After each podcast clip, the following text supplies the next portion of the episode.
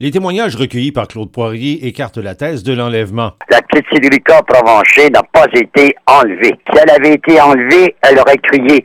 Il est convaincu que la police aurait dû déclencher l'alerte Amber même en l'absence d'une description de véhicule. On a une description, on a la photo de l'enfant. Et on sait que l'alerte Amber, ça permet à des centaines, des milliers de personnes de pouvoir donner rapidement de l'information. Quant à celui qui est pointé du doigt sur la place publique sans être accusé de quoi que ce soit, Jonathan Betté, Claude Poirier laisse tomber. J'ai posé des questions précises à la Sûreté du Québec. Ça patine un peu. François Morin à Trois-Rivières.